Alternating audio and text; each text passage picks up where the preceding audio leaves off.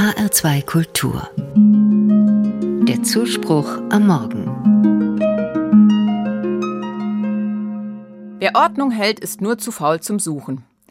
Dieses Sprichwort trifft total auf mich zu. Ich habe überhaupt keine Lust, ständig in Stapeln von Papieren nach dem richtigen Dokument zu suchen. Ich fühle mich auch nicht wohl, wenn überall etwas herumsteht. Also halte ich Ordnung auf meinem Schreibtisch und in meinem Haus. Nein, ich bin keine Minimalistin mit nur 50 Gegenständen und ich brauche auch keine absolut leere Arbeitsfläche. Aber ich freue mich über logische Ablagesysteme und sinnvoll angeordnete Küchengeräte. Vor einigen Wochen wurde meine Toleranz diesbezüglich auf eine harte Probe gestellt.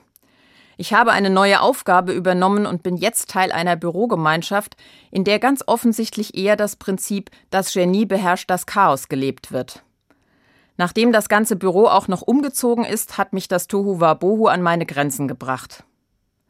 Auch jetzt ist noch nicht alles, wie ich es gerne hätte, aber immerhin ist in meinem persönlichen Arbeitsbereich wieder Land in Sicht. Ich mag also ganz sicher kein Tohu Wabohu, aber das Wort mag ich seit meinem Theologiestudium besonders. Es stammt nämlich aus dem Hebräischen und bezeichnet den Zustand der Welt am Anfang der Schöpfung.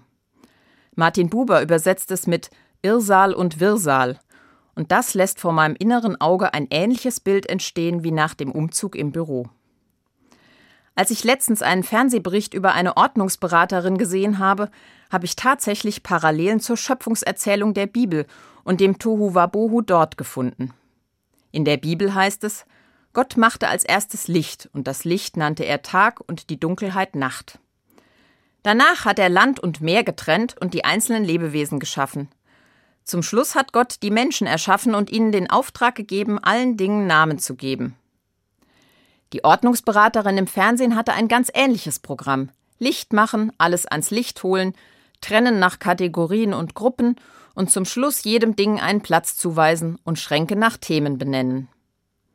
Das Prinzip, wie ich aus Tohu Wabohu eine schöne Umgebung mache, scheint also bewährt zu sein. Jedenfalls fühle ich mich jetzt in einer guten Tradition, was die Ordnung angeht. Ich finde, es lebt sich auch einfacher in einer geordneten Umgebung. Wie gesagt, wer Ordnung hält, muss nicht dauernd suchen. Ich weiß nicht, ob Gott keine Lust hatte zu suchen. Eigentlich müsste das göttliche Genie ja das Chaos beherrschen. Aber vielleicht dachte Gott ja, die Menschen kommen mit ein bisschen Ordnung besser zurecht. Ich überlege, ob ich mit diesem biblischen Argument meine neue Bürogemeinschaft überzeuge. Mal sehen.